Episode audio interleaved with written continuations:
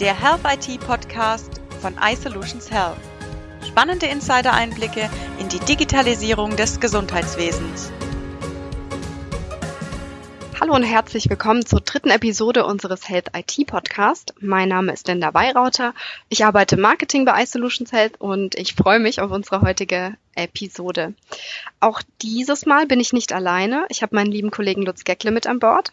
Er ist unser Fachmann für das heutige Thema und ich freue mich, dass er mit dabei ist. Ja, mein Name ist Lutz Geckle. Ich arbeite bei der iSolutions seit 2010. Ich arbeite im Vertrieb und bin für das Thema Krankenhaus Gesetz zuständig. Neben Lutz sprechen wir auch mit einem externen Experten. Ich freue mich auf Max Korf. Er ist Vorstandsmitglied von ZEQ, eine auf das Gesundheitswesen spezialisierte Unternehmensberatung mit Sitz in Mannheim. Herr Korf, würden Sie sich bitte kurz vorstellen?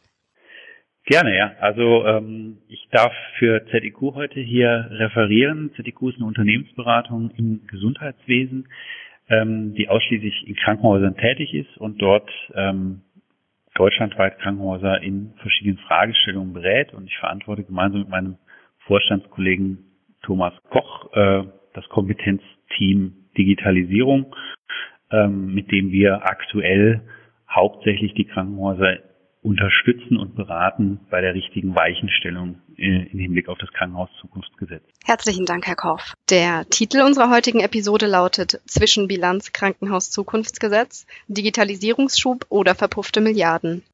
Und ich starte mit einem Zitat von unserem Bundesgesundheitsminister Jens Spahn. Er sagt, wir setzen damit das klare Signal, Deutschlands Krankenhäuser sollen stark bleiben. Wir investieren in ihre digitale Zukunft, weil wir gerade in der Pandemie erfahren haben, wie wichtig gut ausgerüstete und funktionierende Krankenhäuser sind. Und wir spannen unseren Schutzschirm für die Kliniken weiter aus, weil wir wissen, dass einige Krankenhäuser immer noch unter den finanziellen Folgen der Pandemie leiden.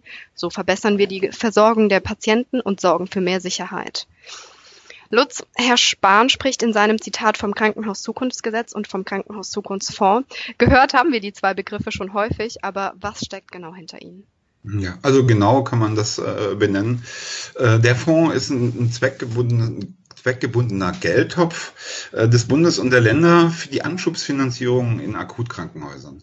Ganz speziell für die Digitalisierung. Aber auch neben der Digitalisierung geht es hier um, um Anschaffungen im Bereich materieller oder immaterieller Investitionen äh, für die kompletten Einrichtungen, auch um laufende Kosten und die Beratung im Bereich Digitalisierung. Hm, viele kennen das unter dem Begriff Krankenhauszukunftsgesetz, aber eigentlich steht nur im Krankenhauszukunftsgesetz Einkommensgesetz dieser Fonds drin. Da steht noch viel mehr drin, äh, wird aber landläufig als ein Synonym gesehen. Und was wird genau gefördert und warum genau jetzt? Welche Ziele werden eigentlich verfolgt mit dem Krankenhaus Zukunftsfonds? Was wird gefördert und warum gerade jetzt? Ähm, ich glaube, da muss man vielleicht sogar einen Blick vor Corona äh, werfen. Der Gesundheitsminister Spahn hat ja sehr früh erkannt, dass Deutschland da wirklich noch äh, insuffizient aufgestellt ist im internationalen Vergleich, was die Digitalisierung der Krankenhäuser betrifft. Und äh, ich glaube, Corona war nur ein Brandbeschleuniger oder ist ein Brandbeschleuniger, weil damit die Krankenhäuser in die Öffentlichkeit geraten und transparent wird, wie unzulänglich doch die Digitalisierung vorangeschritten ist. Und äh, im Zuge von einer Förderung des Krankenhauswesens, aber auch der Gesamtdigitalindustrie im Gesundheitswesen äh, ist ein solches äh, Krankenhaus-Zukunftsprogramm und Förderungsprogramm tatsächlich ähm, jetzt eine ganz klare Zielsetzung des Ministers. Und nicht zuletzt, glaube ich, sollte man auch mal ins KHZG selber, also ins Krankenhauszukunftsgesetz selber gucken, weil dort die Zielsetzungen nochmal sehr klar dargestellt werden. Nämlich es geht zum einen um, um die Erhöhung der Versorgungsqualität zum Nutzen des Patienten. Es geht um die Verbesserung von Notfallstrukturen und Kapazitäten und es geht um die ja, Erhöhung des Reifegrades äh, in der, in der ähm, Digitalisierung der Krankenhäuser. Ähm, gepaart, ganz wichtig, mit dem Thema der IT-Sicherheit, dass auch die parallel mit hochgezogen wird ähm, und auch gesundheitspolitisch äh, die sektorübergreifende Versorgung gefördert wird. Vielen Dank, Herr Korf. Lutz, die nächste Frage. Was sind die Fördervoraussetzungen, also die förderfähigen Themen und an welche Bedingungen sind die Fördermittel geknüpft? Kannst du uns also mehr über den Prozess sagen, auch wie die Krankenhäuser an ihre Fördermittel kommen? Also eine sehr gute Frage, Linda. Ähm, Digitalisierung ist ja ein weites Feld. Der Gesetzgeber hat es in, in, in, elf Themen strukturiert. Also es gibt elf spezifische Förderthemen. Welches Thema äh, jetzt für ein Krankenhaus äh, besonders wichtig ist, entscheidet das Krankenhaus selber. Also mhm. ja, es gibt elf Förderthemen. Das Krankenhaus muss sich aus diesen elf Förderthemen die Förderthemen heraussuchen, wo sie weiter nach vorne kommen will. Es gibt noch Restriktionen dabei. Es gibt gewisse Förderthemen, die sollte man umgesetzt haben bis spätestens 2025, weil wenn sie bis dahin nicht umgesetzt sind, dann gibt es äh, Sanktionen äh, im Rahmen der Budgetverhandlungen. Also da der Weg zu den Fördermitteln ist ein klar vorgegebener formaler Prozess, der ähm, ganz klar in der Förderrichtlinie des Bundesamtes für soziale Sicherung beschrieben ist und festgelegt ist. Ähm, demzufolge müssen die Krankenhäuser eine sogenannte Bedarfsmeldung ausfüllen, äh, aus der die Beschreibung eines äh, förderfähigen Vorhabens hervorgeht und wo auch die beantragte Summe ähm, begründet wird mit investiven Kosten, mit laufenden weiteren Kosten für zunächst drei Jahre möglicherweise. Und das muss ange, äh, eingereicht werden beim jeweiligen Bundesland. Da sind in der Regel die Sozialministerien der Länder zuständig für die Koordination. Und dann äh, werden diese Anträge geprüft, diese Bedarfsmeldungen geprüft. Und äh, es erfolgt da schon eine Nachricht an die Krankenhausträger, ob äh, eine Förderung zugesagt wird oder nicht. Und mit dieser Zusage beantragt das Land dann wiederum die Mittel beim Bundesamt für soziale Sicherung, die letztlich auch der Verwalter des Geldtopfes ist. Und wie läuft, äh, wie läuft das Antragsverfahren ab? Das Antragsverfahren folgt einer Kette. Ähm, die Kette ist Einrichtung Land-Bund. Warum das? Investitionen sind im Regelfall eigentlich Ländersache. Deswegen äh, sind zwischen dem Bund, der ja diesen Topf äh, originär bereitstellt, und der Einrichtung eigentlich noch das Land dazwischen geschaltet. Ganz kurze Zwischenfrage, Lutz. Von ja. welchem Fördervolumen sprechen wir eigentlich? Ein Fördervolumen äh, von drei Milliarden Euro äh, beim okay. Bundeszuschuss. Mhm. Die Länder können bis ja, zu 1,3 Milliarden dazugeben. Mhm. Die meisten Länder werden auch ihren Anteil äh, dazu beitragen. Also insgesamt von 4,3 Milliarden Euro.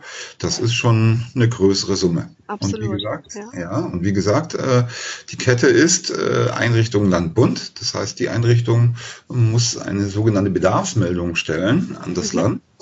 Und das Land erstellt dann, wenn sie dem Bedarf aussieht, das heißt also äh, dies, diesem Bedarf zustimmt, einen Antrag beim Bund.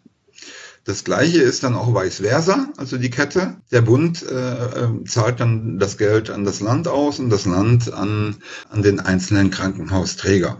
Das heißt also, alles, was man äh, braucht, um, um, um, um so einen Fonds verwalten zu können, wird in dieser Kette gemacht. Das heißt, Antragstellung, Bewilligung, aber auch zum Schluss die Kontrolle, Kontrolle äh, der Umsetzung der Fördervorhaben. Was ähm, bei dem Antragsverfahren vielleicht nochmal besonders interessant ist und wo sich jedes Haus auch äh, eine gewisse Taktik überlegen sollte und ähm, strategisch vorgehen sollte, welche äh, Ressourcenaufwände oder Mittel wollen wir tatsächlich in die Bedarfsmeldung schreiben. Weil grundsätzlich ist es ja möglich, dass ähm, sowohl personelle Ressourcen äh, für ein solches Projekt als auch der operative Betrieb über die drei Jahre ähm, nach äh, Implementierung förderfähig sind. Gut, und ähm, wie erfolgt die Verteilung der Fördermittel? Ich meine, wir, wir haben in Deutschland circa 2000 Krankenhäuser. Reichen die Fördermittel überhaupt aus?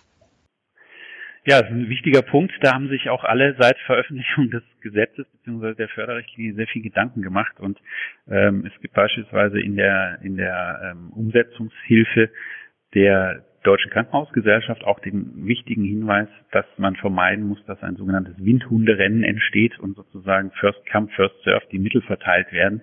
Äh, diejenigen, die am schnellsten Anträge schreiben, das meiste Geld ähm, erhalten dem soll natürlich vorgebeugt werden, weil das auch dem Gesetz, äh, der, der Zielsetzung des Gesetzes widersprechen würde. Ähm, wir wissen mittlerweile aus einigen Bundesländern, ähm, beispielsweise Niedersachsen und jetzt zuletzt auch Bayern, dass äh, die Krankenhäuser eine Mitteilung erhalten, aus der hervorgeht, welche Mittel, welches Kontingent aus dem Fördertopf ähm, entsprechend dem Krankenhaus zugeteilt wird auf Basis verschiedener Struktur- und Leistungskriterien. Das sind die Bettenzahlen, das sind die Fallzahlen und noch einige weitere Kriterien. Äh, in Niedersachsen beispielsweise ist es so, dass ähm, 80 Prozent der gesamtverfügbaren Mittel äh, auf die Häuser kontingentiert werden aufgrund dieser Kriterien und die verbleibenden 20 Prozent sind ähm, reserviert für zum Beispiel besondere Leuchtturmprojekte, besonders innovative Projekte, ähm, die entsprechend dann ebenfalls im Nachgang abgerufen werden können. Die Fördermittel, ob sie ausreichen, ähm, gute Frage. Äh, die historische Erfahrung zeigt letztlich, dass der Bedarf an IT-Investitionen in allen Krankenhäusern deutschlandweit weitaus höher ist und äh, deshalb wahrscheinlich die Fördermittel nicht ausreichen werden. Aber ich denke, in den letzten Jahren haben viele Häuser sowieso erkannt und auch geplant, mehr in die, Investi in die IT zu investieren. Und ähm, das KZG wirkt da letztlich nur wie ein Katalysator und äh, ist eine willkommene Unterstützung. Ja, ich greife jetzt nochmal das, was äh, der Herr Korf gerade eben gesagt hat, auf. Ähm, also die originäre Verteilung unterhalb der Krankenhäuser wird länderspezifisch geregelt. Ähm, ich hoffe, ja, dass äh, die Krankenhäuser auch wahrnehmen, entsprechend den Bedarf bei ihren Ländern ähm, anzumelden und in IET zu investieren. Ich hoffe auch, weil die ganz normalen Investitionszahlungen der Länder an den Krankenhäusern laufen weiterhin nebenher. Also wie gesagt, das ist eine Zusatzfinanzierung dieser Krankenhausfonds, äh, mhm. Äh, dass äh, die Krankenhäuser jetzt aus den regulären Investitionsmitteln ja auch noch äh, Gelder bereitstellen für die Digitalisierung, so dass wir wirklich eine richtige, schöne Anschubsfinanzierung in diesem Bereich bekommen. Ich würde jetzt ganz gerne noch mal auf das Zitat von Herrn Spahn eingehen, und zwar auf seinen Satz, so verbessern wir die Versorgung der Patienten und sorgen für mehr Sicherheit. Wie profitieren denn die Patienten von den bereitgestellten Milliarden aus dem Krankenhaus Zukunftsfonds? Zuerst äh, zu diesem Zitat ist es vielleicht ein Eingeständnis, dass die reine wettbewerbliche Regelung, die es bis jetzt gab, äh, insbesondere mit dem Finanzierungssystem, wohl nicht ausreichend war, äh, um die Digitalisierung zu fördern äh, im Gesamten und auch äh, sowas wie eine Pandemie zu begegnen genau sowas wie zum Beispiel, welche Intensivbetten sind frei. Das musste am Anfang des Jahres erstmal digital aufgebaut äh, werden und selbst in so einem Industrieland wie in Deutschland hatte das sechs Wochen gedauert. Also man sah tatsächlich den, den, den wahren Bedarf. Aber wie kann, sag ich mal, ein Patient dann tatsächlich auch äh, ähm, davon profitieren? Ich mache jetzt einfach mal ein Beispiel. Ja. Das ist auch aus dem, aus dem IT-Bereich. Steve Jobs, ja, ähm, der äh, CEO von Apple vor zehn Jahren, äh, der hatte mal einen Krankenhausaufenthalt äh, von drei Tagen und hatte 59 Kontakte während seines Aufenthaltes. Ähm, und er hat dann gesehen, wie personalintensiv dann auch eine Krankenhausbehandlung ist und wie nah kommt man dann äh, mit den verschiedenen Handelnden zusammen. Ja. Und Digitalisierung entzerrt das ein bisschen. Ja. Mhm, mhm, Man hat dann auch die Möglichkeit, gerade durch die, diese Digitalisierung, diese Kontakte mehr zu minimieren mhm. ja, okay. und auch zum richtigen Zeitpunkt die richtigen Informationen am richtigen Platz zu haben. Und so kommt natürlich äh, diese Mittel aus dem Krankenhaus Zukunftsfonds unmittelbar dem Patienten zugute. Jetzt noch zur Frage, wie kann geprüft werden, ob denn die Gelder tatsächlich dort ankommen, wo sie benötigt werden? Also wer prüft das? Ich sage mal Stichwort Evaluation. Also ähm, die Verteilung äh, der Gelder unterhalb der Krankenhäuser ist äh, Sache der Länder. Die werden da verschiedene Mechanismen Mechanismen und das ist länderabhängig. Also jedes Land kann da selber entscheiden, entscheiden, wie sie, sage ich mal, die Gelder äh, unter, äh, zu den Krankenhäusern verteilen. Das ist das mhm. eine.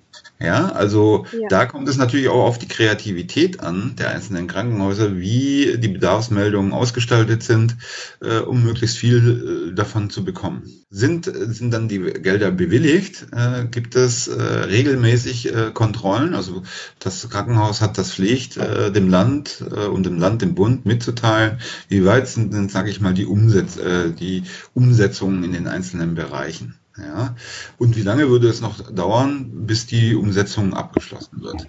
Das ist kontinuierlich dieser Prozess. Gibt im Rahmen des Krankenhauszukunftsgesetzes noch eine sogenannte Evaluationsstudie anhand äh, eines Reifegradsmodells, was noch entwickelt werden soll. Viele, das ist auch ein Missverständnis, äh, denken, auch die Krankenhäuser, dass dieses Reifegradmodell eigentlich äh, kontrolliert, ob die Gelder sinnvoll verwendet worden sind. Das ist aber nur eine Begleitforschung. Also das muss man einfach abtrennen. Mhm, äh, der okay. Bund möchte damit äh, natürlich auch zeigen, äh, dass diese Anschubsfinanzierung Schluss letztendlich äh, funktioniert hat und mhm. möchte ein Modell haben, um danach die, die, den Digitalisierungsgrad eines Krankenhauses bewerten zu können. Gut, dann die Digitalisierungsstrategie eines jeden Krankenhauses stellt sich für mich als relativ große Mammutaufgabe dar. Wer unterstützt dabei die Krankenhäuser und wer findet für sie die passende, individuell passende Digitalisierungsstrategie? Herr Korf, können Sie uns da weiterhelfen? Gut, also äh, was sich doch herausstellt, ist, dass es einen großen Bedarf bei jedem Krankenhaus gibt, tatsächlich da mit äh, externen Fachplanern, Beratungsunternehmen und auch Herstellern ähm, zusammenzufinden und zu arbeiten. Und auch wir würden das tatsächlich sehr unterstützen und unterstützen das auch in den laufenden Projekten. Also für uns ist wichtig, dass tatsächlich hier eine schlagkräftige Kooperation entsteht aus den Krankenhäusern, aus den Herstellern und den Beratern, ähm, die eben dann äh, am gleichen Ziel arbeiten, was vorher definiert wird. Und Herr Koff, wie unterstützen Sie Krankenhäuser bei ihrer Digitalisierungsstrategie? Hm, das ist ganz unterschiedlich. Ähm, in der Regel klassische Projektvorgehensweise ähm, verschaffen wir uns erst einmal eine gründliche Situation, wie das Haus aufgestellt ist, also eine Bestandsaufnahme und ähm, können dann anhand äh, unserer ähm, ja, Vorgehensweisen und Instrumente können wir dann sehr, sehr gut bewerten, welche strategischen Zielrichtungen müssen eigentlich äh, verfolgt werden mit der Digitalisierung. Und äh, das wird meist gemeinsam mit den Krankenhausleitungen, mit den Vorständen, mit den Geschäftsführungen, aber auch den CIOs beziehungsweise IT-Leitern ähm, entwickelt. Und ähm, ganz wichtig ist, wenn zum Beispiel eine Unternehmensstrategie bereits vorhanden ist oder auch eine Digitalstrategie, dass man dann wirklich guckt, wie gut sind die beiden aufeinander abgestimmt, beziehungsweise wenn es noch keine Digitalstrategie gibt, äh, welche Elemente aus der Unternehmensstrategie werden tatsächlich oder müssen durch eine Digitalstrategie gestützt werden. Gibt es Herausforderungen, die bei vielen Krankenhäusern ähnlich sind? Also aus der Erfahrung kann man wirklich sagen, ja, die gibt es äh, und die können sich fast über nahezu alle Krankenhäuser deckungsgleich setzen. Also was wir doch feststellen, ist, dass nahezu alle Häuser in unterschiedlicher Form, aber immer einen hohen Nachholbedarf im Bereich der IT-Infrastruktur haben äh, und in den IT-Prozessen, äh, also in den Services. Das ist letztlich dem Umstand geschuldet, dass es einfach in den letzten Jahren einen großen Investitionsstau gab und deshalb einfach Systeme veraltet sind, Komponenten veraltet sind und man jetzt sozusagen diese Themen wieder aufholen muss und entsprechend äh, den, diesen Rückstand ähm, nachholen muss. Letzten Endes hat man über die letzten Jahre wirklich von der Substanz gezehrt und das rächt sich jetzt. Und haben Sie Empfehlungen und Ratschläge für die Verantwortlichen im Krankenhaus in Bezug auf das Krankenhaus-Zukunftsgesetz? Ja, also zuletzt äh, zeigt sich ähm, auf den Erfahrungen der letzten Wochen und Monate zunächst einmal gilt es wirklich einfach Ruhe zu bewahren. Ähm, ist nicht so, dass äh, die Anträge jetzt innerhalb kurzer Zeit, innerhalb weniger Tage oder Wochen direkt losgeschickt werden müssen. Ähm, Im Gegenzug ist es viel, viel wichtiger, tatsächlich jetzt gründlich die richtigen Themen zu finden, ähm, sie zu identifizieren und eben dann auch sorgfältig zu planen. Also wir machen vielfach die Erfahrung, dass, dass die Krankenhäuser große Wunschlisten bereits haben, große Investitionsplanungen haben, äh, die sie letztlich jetzt ins KHZG gießen möchten. Ähm, und da ist einfach wichtig, gründlich jedes Projekt anzugucken, jedes Vorhaben anzugucken. Kann ich damit wirklich auch diese Fördertatbestände, diese Muss-Kriterien in den Fördertatbeständen wirklich äh, erfüllen? Denn vielfach äh, sind solche Investitionsplanungen ähm, produktbasiert oder systemorientiert aufgebaut. Das heißt, wir wollen irgendein ähm, KISS-System, ein Modul dazu und das ist äh, das Invest-Programm. Und das wird alleine nicht reichen, um die Fördertatbestände tatsächlich äh, alleine zu erfüllen und deshalb ähm, geben wir wirklich die Empfehlung aus, weniger in Produkten zu denken, als vielmehr in eben Lösungen oder ähm, tatsächlich den einzelnen Fördertatbeständen des KZG. Dann haben wir die Kritik aus Sicht der Krankenhäuser. Die Investitionskosten werden also im besten Fall übernommen, aber wer trägt dann die laufenden Kosten, die der Ausbau einer digitalen Infrastruktur mit sich bringt?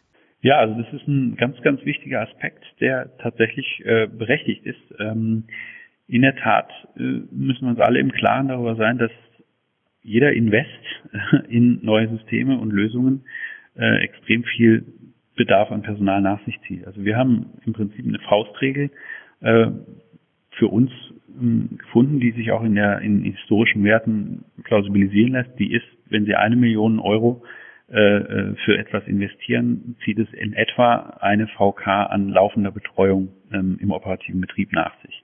Also das ist schon mal eine ganz deutliche Hausnummer. Und ähm, in der Tat muss man sich das eben gut überlegen, ob das mittel- bis langfristig dann auch wirklich zu stemmen ist äh, im Rahmen eines, eines äh, Hauses.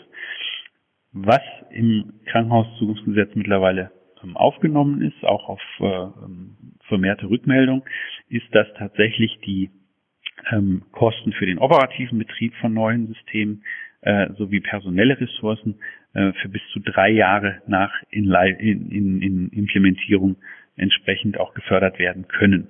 Mhm.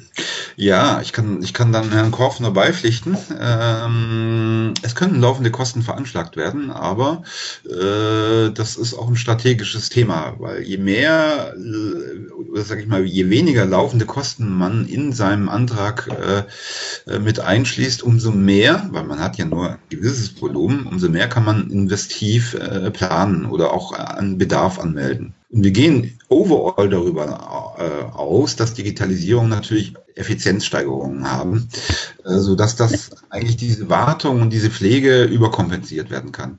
Man muss einfach auch dazu wissen, dass der Gesetzgeber möchte, dass das jetzt nicht äh, Projekte sind, die dann nach drei oder vier Jahren abgeschlossen sind, sondern dass das laufende Projekte mhm. sind mhm. und dass auch laufende Kosten danach getragen werden müssen genaue Rolle von einem Softwarehersteller in diesem Digitalisierungsprozess? Kannst du da nochmal genauer drauf eingehen? Was ist die genau? Äh, genau ist das natürlich, dass wir Partner sind. Ja, wir sind auch ein sogenannter äh, berechtigter IT-Dienstleister. Das heißt, von Anfang an hat der Gesetzgeber vorgesehen, dass Kunden eng mit IT-Partnern zusammenarbeiten. Und diese Rolle wollen wir natürlich auch wahrnehmen. Wir möchten natürlich für die Kunden der zentrale Partner sein, insbesondere bei den Förderthemen, die unsere Lösung betreffen. Und ähm, wenn ich jetzt meine Strategieschwerpunkte im Rahmen des Krankenhaus Zukunftsfonds auf die, sagen wir mal als Beispiel, auf die Kommunikation setzen möchte, ähm, können diese Bereiche auch gefördert werden? Oder wie ist das? Ja, diese können auch äh, gefördert werden.